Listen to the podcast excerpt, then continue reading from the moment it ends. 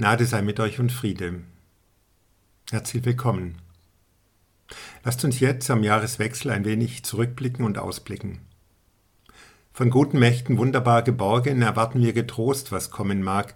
Gott ist bei uns am Abend und am Morgen und ganz gewiss an jedem neuen Tag. Das große Thema im vergangenen Jahr, das Virus und die Folgen und die Maßnahmen. Jede und jeder hat anders das Geschehen für sich erlebt von guten Mächten wunderbar geborgen gewesen? Was hat Gott mit dem Virus zu schaffen? Wie sollen wir das Geschehen deuten, das uns gezwungen hat, ungewöhnlich zu handeln, in den Krankenhäusern, den Altenheimen, den Geschäften, den Kindergärten, Schulen, Universitäten, den Konzerthallen, in der Politik, auf den Straßen, in den Vereinen und den Kirchen angesteckt, künstlich beatmet, runtergefahren, abgesagt, nicht mehr möglich, digital statt präsent, getestet, negativ, positiv, verängstigt, vorsichtig, aber auch mal ganz entspannt, dankbar. Was gilt? Gesundheit vor Freiheit? Tagtäglich wurden und werden Zahlen veröffentlicht, Inzidenzwerte, Infizierte, Genesene, Verstorbene an und mit Corona. Aber man kann nicht messen, wie schön der himmelblaue Himmel ist, ohne Kondensstreifen, ohne Flugzeuge. Wie langweilig es den Kindern zu Hause ist. Wie genervt die Leute sind, nicht mehr in die Ferne schweifen zu können. Was viele in der Heimat neu entdecken. Um wie viel gewalttätiger es in den Familien zugeht. Wie sehr manche Familien zusammengewachsen sind. Die einen hatten gut bezahlte Kurzarbeit, anderen ist das Einkommen weggeblieben. Immer wieder neue Regeln und Vorgaben von oben. Was gilt's heute zu beachten? Staaten machen haufenweise Schulden. Wohlhabendere Menschen haben gelernt, mit weniger auszukommen. Andere haben Selbstwert verloren, weil sie nur noch ein Grundeinkommen am Rand des Existenzminimums erhalten. Ein ignoranter Präsident wurde abgewählt. Weihnachten war wirklich mal ruhig und besinnlich. Und heute Nacht können die Tiere vermutlich ruhig schlafen und werden nicht vom Knallen aufgeschreckt, weil eigentlich alle pünktlich um acht zu Hause sein müssen. Jeder kann noch viele eigene Aspekte hinzufügen. Hat das alles einen Sinn oder ist es einfach nur Schicksal? Ist irgendwie die Menschheit selbst schuld? Aber warum müssen dann die Erkrankten dafür leiden und büßen? Was hat Gott damit zu schaffen, von dem wir sagen, Gott hört und sieht, ist zornig, barmherzig, gebietet, straft, tröstet, heilt, schafft, verbirgt sich, zeigt sich? Was denkt, fühlt und macht Gott in dieser Zeit? Muss das sein? Fragen, die mir nun hochkommen, wenn ich mich und Gott nach dem Sinn frage und danach, wie sollen wir damit leben im kommenden Jahr? Barmherzig und gnädig ist der Herr geduldig und von großer Güte ist der Leitgedanke für den letzten Tag des Jahres. Und die Jahreslosung für das kommende Jahr lautet, Seid barmherzig, wie auch euer Vater im Himmel barmherzig ist. Wir werden in ein paar Monaten wahrscheinlich viel einander verzeihen müssen. Mit diesen Worten bat im April dieses Jahres ein Minister um Verständnis für schwierige politische Entscheidungen in der Corona-Krise. Während einer Regierungsbefragung im Bundestag in Berlin erklärte der Politiker, man habe in der Geschichte der Bundesrepublik noch nie mit so vielen Unwägbarkeiten, die da sind, so tiefgehende Entscheidungen treffen müssen. Wir werden in ein paar Monaten wahrscheinlich viel einander verzeihen müssen. Seid barmherzig, wie auch euer Vater im Himmel barmherzig ist. Barmherzigkeit, eine gute Seelenhaltung am Ende des einen und am Beginn des anderen Jahres.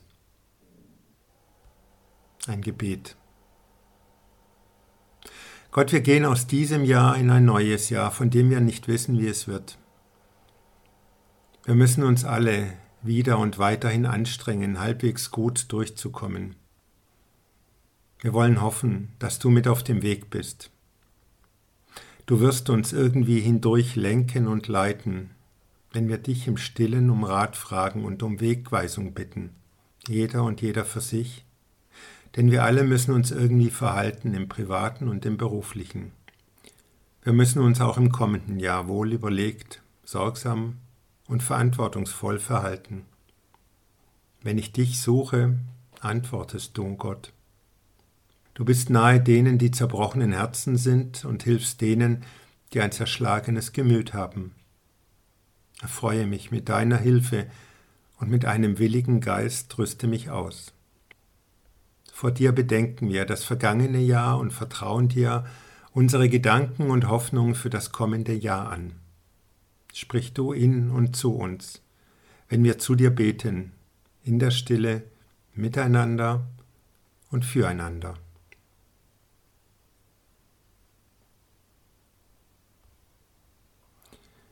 Und nun die Predigt. Zunächst eine Geschichte aus dem zweiten Buch Mose, eine Geschichte aus längst vergangener Zeit.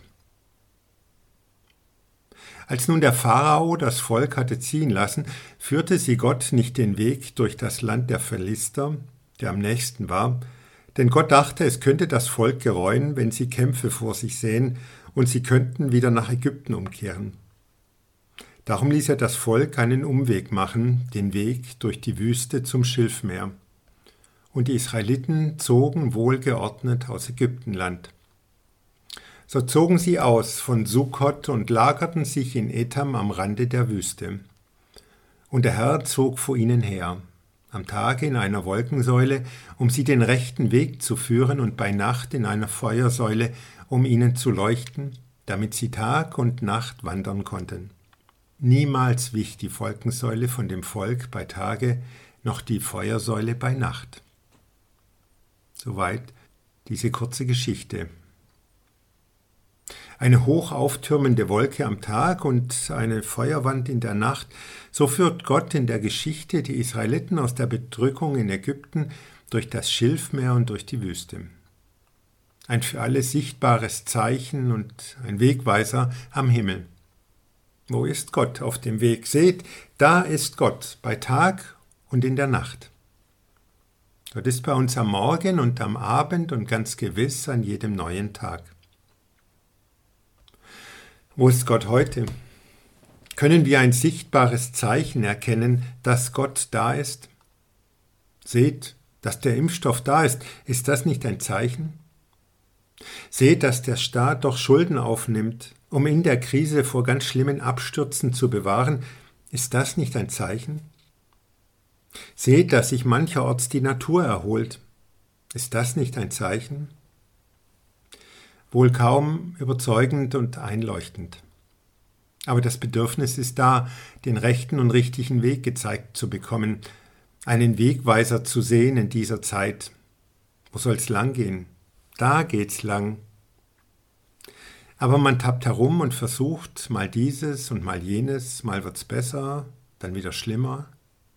Wir reagieren mit harten Einschränkungen, gemäßigt oder gar nicht reagieren und immer wieder murrt das Volk. Wo geht's lang? Und dann ist da auch noch die Frage, hat das alles einen Sinn? Was soll uns das alles bedeuten? Gute Zeiten sind zum Ruhen da und schlechte Zeiten sind zum Wachsen da. Lautet deine Weisheit, lautet dein Sprichwort. Gute Zeiten sind zum Ausruhen da und schlechte Zeiten sind zum Wachsen da. Wachsen wir gerade? Wie werden wir Erwachsener? Was sollen wir daraus lernen? Wieder mehr auf die Natur zu achten? Regionaler denken, leben, reisen, kaufen? Eine neue Kulturstufe erklimmen, und nach dem Buchdruck, dem Radio und dem Fernsehen uns nun in der Digitalisierung weiterbilden? Sich wieder mehr auf sich selbst besinnen, ohne so viele Reize und Verlockungen, hierhin, dorthin, ständig auf der Achse, ständig auf Events und Festen unterwegs, schön abgelenkt und immer heiter und fröhlich, nun aber mehr hören auf die Seele, was brauche ich, was will ich wirklich? Zeit, Muse und Not, ins Gebet zu gehen, wieder mehr Gott zu suchen in sich, im Miteinander, in der Schöpfung? Hat die Natur, das Ökosystem, die Schöpfung, hat die Mutter Erde eine Seele, die Böden, das Wasser, die Luft, all die Lebewesen, die miteinander und füreinander und voneinander leben? Wehrt sich gerade die lange und derb verletzte Naturseele?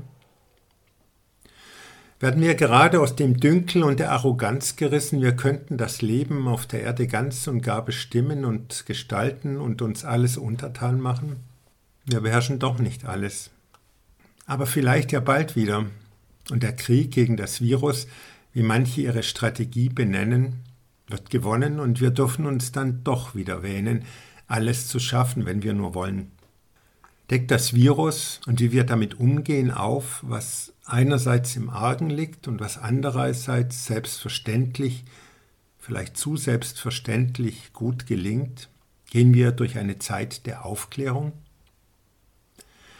Wir sehen, systemrelevant sind nicht unbedingt die hochbezahlten Herren in feinem Zwirn, Schlips und Kragen, die sich gern wichtig in Szene setzen, sondern die erschöpften und ermatteten und in Schutzanzügen verschwitzten Pflegerinnen und Pfleger.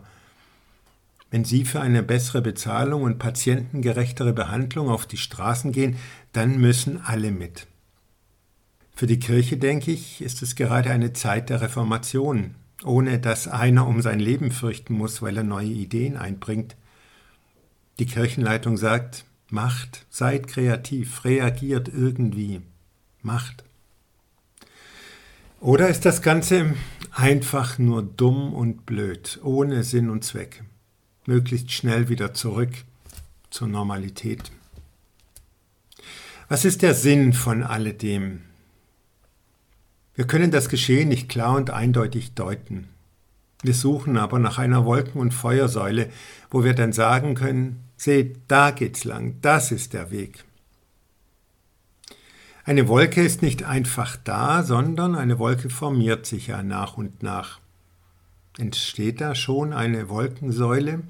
Zeichnet sich schon eine Deutung, eine Wegweisung ab?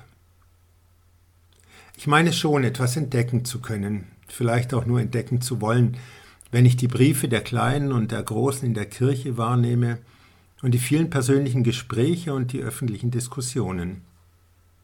Achtet auf den Planeten Erde und die Schöpfung. Kommt zur Besinnung. Lasst euch nicht alles Mögliche einreden und unterjubeln. Nicht immer nur höher, schneller, weiter. Nehmt eure eigenen Wünsche und Bedürfnisse wahr und ernst. Fangt wieder an, nach dem wahren Leben zu suchen. Gesundheit, Freiheit, Vertrauen, Verantwortung und Wissenschaft werden gerade wieder sehr bedeutsam. Wir müssen unser Leben miteinander gestalten und dürfen es nicht einfach den Kräften des Marktes überlassen. Kaum einer, der nicht ins Nachdenken und ins Grübeln gekommen ist im vergangenen Jahr. Aber es ist noch nicht die Zeit reif für gültige und glaubhafte Antworten. Es ist Zeit zum Suchen, Zeit zum Spüren und Erkunden, was fehlt, was tut gut was ist notwendig? Eine alte Frau sagte zu sich, zu ihren Kindern und Enkelkindern in den schlimmen, bedrohlichen Zeiten in ihrem Leben, wenn es schwer geworden ist, wenn das Warum unbeantwortet geblieben ist, wenn sie mit ihrem Herrgott geschimpft hat, sich dann doch aber ergeben hat, dann sagte sie, er wird schon recht machen, er wird schon wissen warum. Er wird schon recht machen, er wird schon wissen, warum. Das beruhigt die Seele in Zeiten von Angst und Not. Das lässt zuversichtlich hinüber und hinausblicken über den augenblicklichen, widerwärtigen Zustand, in dem aber auch Gutes und Heilsames verborgen liegt und aufzuleben beginnen mag. Es wird schon für was gut sein. Gedanken, die wir auch heute in diesen Zeiten brauchen können. Es wird schon für was gut sein. Seid fröhlich in Hoffnung, geduldig in Trübsal und beharrlich im Gebet. Und ein anderer, Jochen Klepper, er sagte unter wirklich ganz widrigen Umständen im Dritten Reich, manchmal denkt man, Gott müsste einem in allen Widerständen des Lebens ein sichtbares Zeichen geben, das einem hilft. Aber dies ist eben sein Zeichen, dass er einen durchhalten und es wagen und dulden lässt. Manchmal denkt man, Gott müsste einem in allen Widerständen des Lebens ein sichtbares Zeichen geben, das einem hilft. Aber dies ist eben sein Zeichen, das einen durchhalten und es wagen und dulden lässt. Diese Worte und Gedanken sind nur eine innere Wolken- und Feuersäule, eine innere Geisteshaltung, eine Glaubenshaltung. Nur? In ein paar Jahren werden wir dann eher erkennen, warum das alles, und wir werden im Rückblick sehen, wie wir durch diese Zeiten gegangen sind, wie barmherzig und besonnen wir durch diese Zeiten gegangen sind, jede und jeder Einzelne für sich, wir als Gemeinde, als Kommune, die Bevölkerung Deutschlands und Europas und der Welt, wie wir hindurchgegangen, hindurchgeleitet, hindurchgeführt wurden. Aber jetzt gilt noch, von guten Mächten wunderbar geborgen erwarten wir getrost, was kommen mag. Gott ist bei uns am Abend und am Morgen und ganz gewiss an jedem neuen Tag. Manchmal denkt man, Gott müsste einem in allen Widerständen des Lebens ein sichtbares Zeichen geben, das einem hilft. Aber dies ist eben sein Zeichen, das einen durchhalten und es wagen und dulden lässt. Er wird schon recht machen. Er wird schon wissen, warum. Amen.